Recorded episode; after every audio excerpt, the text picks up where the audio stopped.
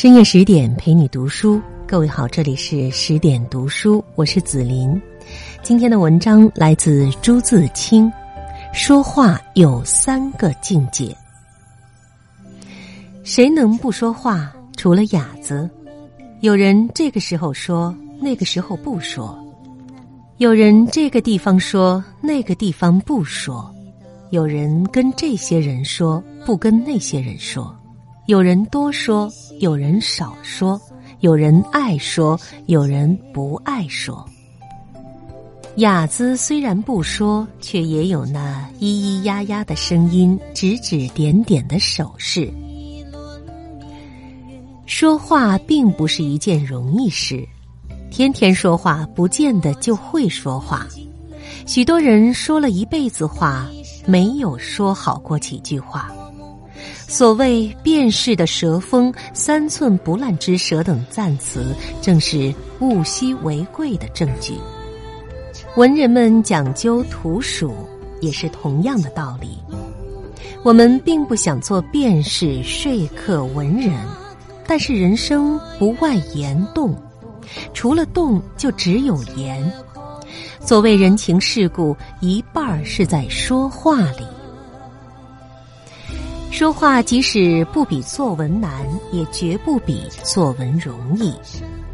有些人会说话不会作文，但也有些人会作文不会说话。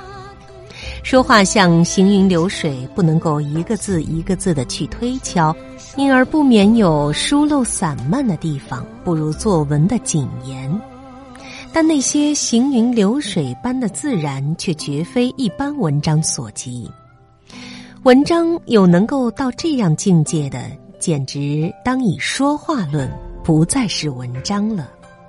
但是这是怎样一个不易到的境界？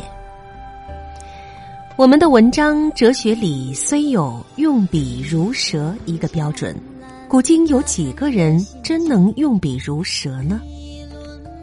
不过文章不甚自然，还可成为功利一派。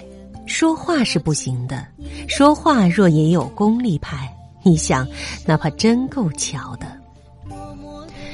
说话到底有多少种？我说不上，约略分别，向大家演说、讲解乃至说书等是一种；会议是一种；公司谈判是一种；法庭受审是一种；向新闻记者谈话是一种。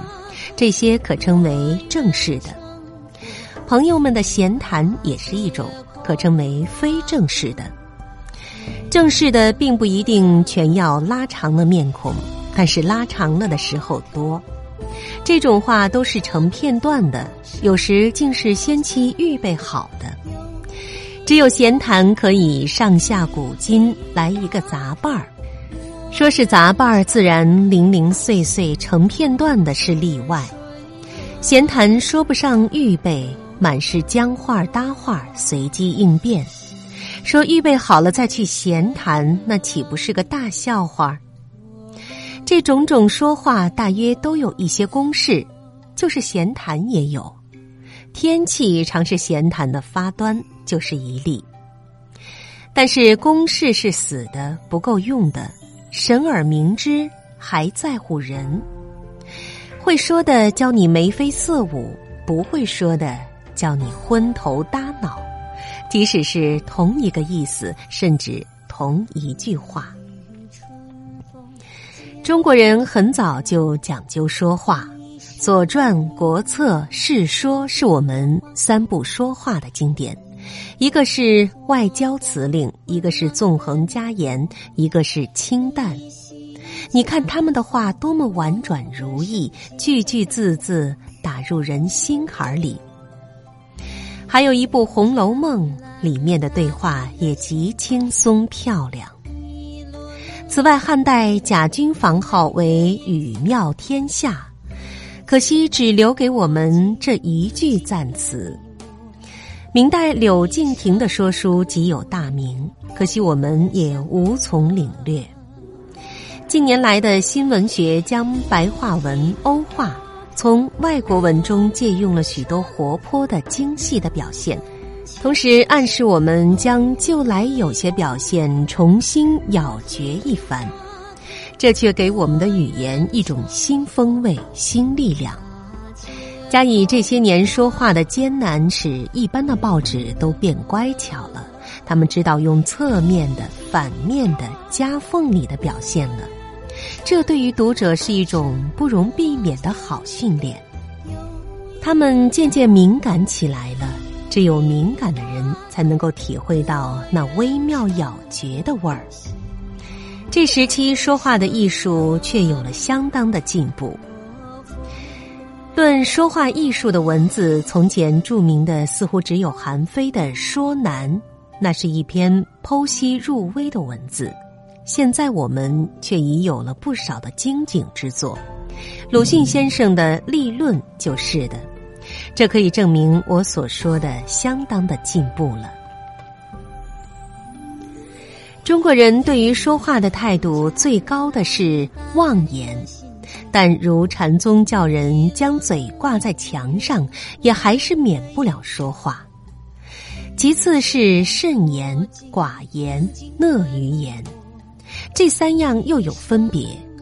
慎言是小心说话。小心说话，自然就少说话；少说话，少出错。寡言是说话少，是一种深沉或真静的性格或品德。讷于言是说不出话，是一种浑厚诚实的性格或品德。这两种多半是生成的。第三是修辞或辞令。至诚的君子，人格的力量照彻一切的阴暗，用不着多说话，说话也无需乎修饰，只知讲究修饰，嘴边天花乱坠，腹中毛戟森然，那是所谓小人。他太会修饰了，倒叫人不信了。他的戏法总有让人揭穿的一日。我们是介在两者之间的平凡的人，没有那伟大的魄力，可以不至于忘掉自己，只是不能够无视世故人情。我们看时候、看地方、看人，在礼貌与趣味两个条件之下修饰我们的说话。这儿没有利，只有机智。真正的利不是修饰所可得的。我们所能希望的只是说的少，说的好。好的，这里是十点读书。刚才奉献给大家的文章来自朱自清，《说话的三个境界》。这里是十点读书。如果您想收听、阅读更多的精彩美文，欢迎您关注公众号“十点读书”。我是紫琳，晚安。